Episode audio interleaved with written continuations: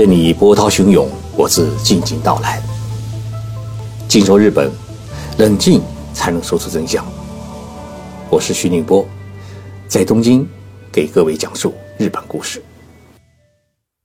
各位听众朋友好。二战结束之后的七十多年当中啊，有三位日本企业家被尊为是经营之神。一位呢是松下电器公司的创始人松下幸之助先生，另一位呢是本田公司的创始人本田忠一郎先生，还有一位便是京瓷公司的创始人稻盛和夫先生。而稻盛先生呢，是目前唯一一位健在的经营之神。最近有好几位朋友问我说：“稻盛和夫先生最近啊在忙什么？”我打听了一下，稻盛先生呢，没忙啥，因为疫情的关系啊，几乎天天在京都的家中静养，也很少见客人。稻盛先生今年是八十八岁，他是出生在一九三二年，老家呢是日本的鹿儿岛县。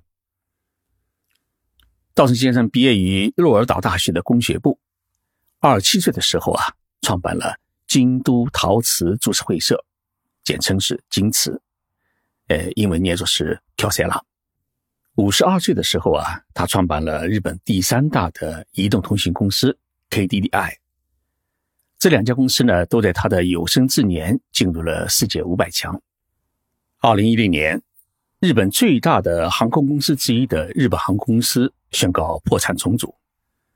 已经七十九岁的稻盛先生呢，受日本政府的邀请，走出了修行的寺院，开始拯救日本航空公司。在短短的三年时间里面，日本航空呢是扭亏为盈，并重新上市。稻盛和夫先生为日本又创造了一个辉煌的奇迹，无愧于经营之神的称号。但是呢，许多日本人认为啊。与其说稻盛和夫先生是一位企业家，还不如说他是一位哲学家更为合适。因为呢，他每时每刻都在思考一个问题：人为什么活着？我最近在读稻盛和夫先生的书，叫《活法》。稻盛先生在书中啊，他这么写道：“我创办京瓷公司，在经营上了轨道之后呢，有了相当的利润。当时我就想过。”公司有了这么高的利益，而我的年薪却那么低，是不是我自己太亏了？我心中呢冒出这样的念头：依靠我的才能创建了这家公司，创造出如此丰厚的利润，也是凭我的才干。因此，我如果拿高于现在几倍的年薪，也是无可厚非。但是呢，我很快就意识到了自己正在变得傲慢的那颗心。我进行了深刻的自我反省。我认识到，自己拥有的才能，绝不是自己的私有物，那不过是偶然被赐予的东西。这种才能，如果不为我所有，也很正常。我所扮演的角色，由其他人来扮演，也丝毫没有不可思议的地方。因此呢，这种才能，不可以只为自己所用，而应该为世人。为社会所用，稻盛先生是这么想的，也是这么做的。他把自己的财富捐献了出来，成立了一个稻盛财团，设了一个奖。这个奖呢，不叫稻盛奖，而叫京都奖，因为他说啊，京都给予了他一生的眷顾。京都奖呢，是一个表彰对人类科学和文明发展做出杰出贡献的国际大奖。每年呢颁发一次，分为先进技术、基础科学以及思想和艺术三大奖项，被称为日本版的诺贝尔奖。当人们把目光过多聚焦于稻盛思想的时候，我却十分关注稻盛先生的经营哲学，因为我发现，作为哲学家的稻盛和夫与作为经营之神的稻盛和夫。虽有关联，但又是完全不同的两位神。为什么这么说呢？我最近在比较新冠病毒疫情之下，日本两大航空公司全日空和日本航空的不同的命运。这一场没完没了的新冠病毒疫情，对日本的航空业哎带来了毁灭性打击。拿全日空来说，今年第二季度，国内线的乘客减少了百分之八十八，国际线的乘客减少了百分之九十六，公司呢出现了严重的亏损，亏损额将会达到五千亿日元，所以他不得不宣布全体员工减薪百分之三十，取消今年的冬季奖金。那么日本航空公司的情况如何呢？他遭遇的状况与全日空几乎是一模一样，所不同的是，日本航空没有宣布员工的减薪计划，也没有说取消冬季奖金。我们只看到两条新闻，一条是说，日本航空公司派出了不少的空姐和空哥，跑到机场附近的农地里，帮助农民收割庄稼，感恩农家一直忍受着飞机的噪音。给日本航空公司的宽容和支持。另外一条新闻是说，日本航空公司选拔了一千名空姐呢，哎，奔赴到地方城市，去协助酒店旅馆提高服务水平，提升礼仪水准，同时呢，去学做企划和导游，开发后新冠时代的高端的旅游商品，开发离岛和山区的无人机物流的配送新事业。我第一次面对面获得采访稻盛和夫先生的机会是在二零一二年的十月二十三号。当时呢，日本航空公司重新获得上市。稻盛先生呢，呃，在外国记者协会呢举行了一个记者会，我获得了提问的机会，并聆听了稻盛先生讲述自己如何拯救日本航空公司的全部的秘密。这个秘密呢，哎，总共有五个。第一。稻盛先生虽然担任了日本航空公司的董事长的职务，但是他不领一分钱的工资，无私奉献日本航空公司。这一点呢，给了全体员工很大的精神鼓励。第二呢，按照日本政府再生资源机构的重建要求，要求呢，呃，日本航空公司裁员一部分员工，但是呢，稻盛和夫先生是执行了日本政府的要求，但是最大限度的。保护更多的员工能够继续留在公司里面工作。第三，明确了日本航空公司的经营目标，让每一位员工时刻牢记自己要做什么，公司要做到什么。第四呢，对日本航空公司的官僚体制进行了彻底的改革，明确一流的服务比一流的客机更为重要的这样全新的经营服务理念。第四呢。公司的经营业绩啊，哎，实施当日速报，实现航线单独核算制度，确定各航线的经营负责人，让每一条航线成为一个经营实体。记得稻盛先生在记者会上说了这么一句话，他说：“从二零一零年开始的三年间，我参与了日本航空的重建。人们担心我晚节不保，但是呢，日航。”在二零一二年重新上市，我顺利的完成了任务。重生之后的日航，至今依然保持着很高的收益率。三年之后，已经八十多岁的稻盛先生离开了日本航空公司董事长办公室的时候啊，他只拿走了一家日航的飞机模型，却留下了一大笔经营财富。那么，最大的经营财富是奠定了。日本航空公司的经营理念，并培养了一批年轻的管理干部。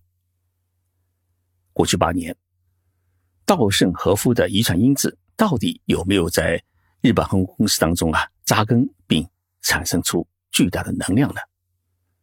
我们来看看日本航空公司在这次抗击新冠病毒疫情当中的表现。疫情最为严重的今年四月到六月之间。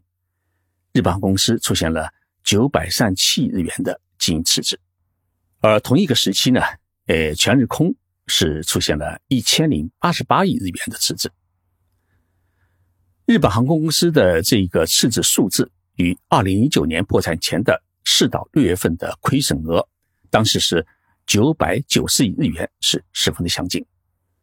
但是这一次日本航空公司为什么没破产？早在今年三月，整个航空业界都不知道这场疫情将会持续多久，会造成多大损失的时候，日本航空公司立即开始了存粮行动。他第一笔调集的资金是五百七十七亿日元。到目前，日本航空公司确报的资金总额已经达到了五千日元，相当于三百十七亿元人民币。这笔资金呢，就相当于整个。日本航空公司资产的三分之一。那么这笔巨款是如何筹集的呢？首先是在三月份中旬呢，哎，公司发行了两百亿日元的内部股债，然后呢，向银行借了两千一百亿日元，然后紧急卖掉了一部分客机，获得了六百亿日元的现金。到今年六月的时候啊，日本航空公司手头的现金已经达到了。三千九百四十三亿日元，相当于是两百五十亿元人民币。俗话说：“家有余粮，心不慌。”这也是稻盛和夫先生经营哲学的一大核心。稻盛和夫先生亲自创立的金瓷公司，在这一次的新冠病毒疫情的冲击之下，也是稳如泰山。原因就在于金瓷公司的内部存款多到了不赚一分钱也可以成长七年。同样，在疫情的前景还不明朗的时候，稻盛和夫的弟子们的第一反应就是立即储备战备粮，这就使得日本航空公司即使出现了巨额赤字，也和金瓷公司一样，依然平安无事。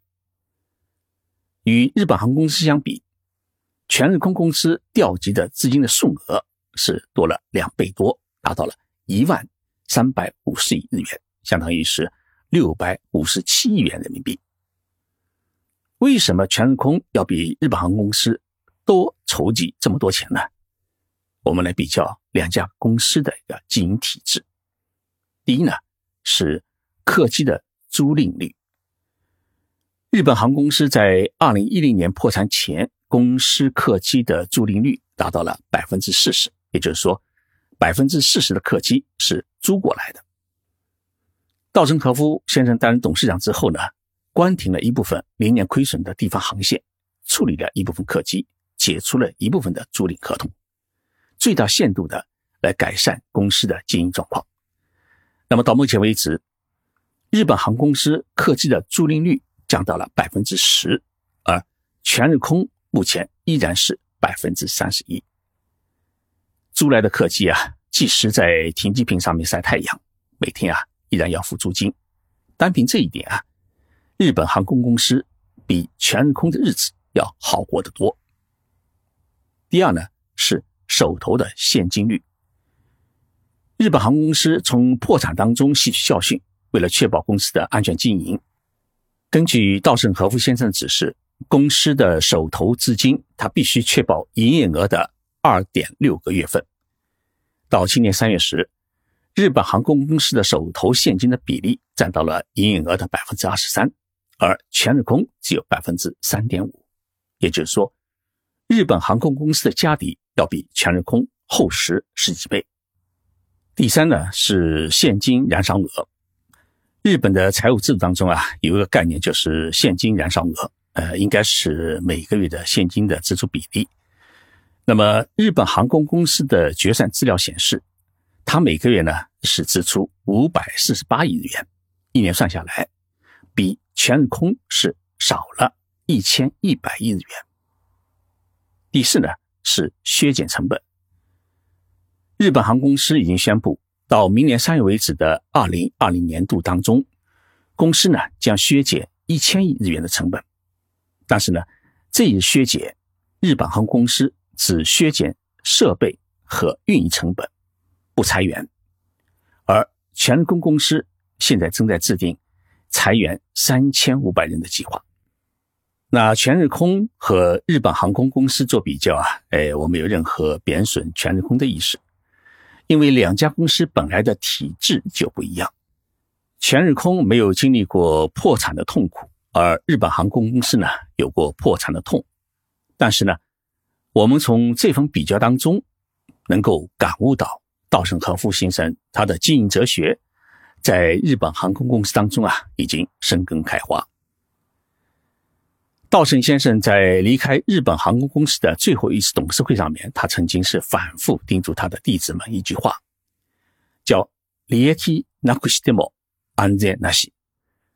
这句话翻译中文的话就是“没有利益就没有安全”。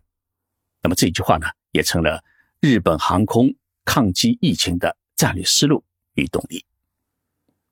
目前的日本航空公司的经营啊，它处于一种怎样的状态呢？ 进入十月份以后啊，日本航空的国内线百分之八十已经恢复了正常运营，国际线呢，因为受到各国疫情的限制，还受到一定的制约。但是，日本航空它至少已经开始走出了黑暗的隧道。我们回到节目开始当中的一句话：稻盛和夫在忙什么？其实他什么都没忙，但是呢，我们可以看到。稻盛和夫先生忙碌的影子啊，是无处不在。在这里呢，我们祝福稻盛和夫先生是健康长寿，希望他能够把更多的智慧啊留给我们，使得我们许多的企业经营者们能够完成从老板到企业家的华丽转身。谢谢大家收听这期的节目，我是徐静波，我们下期节目再见。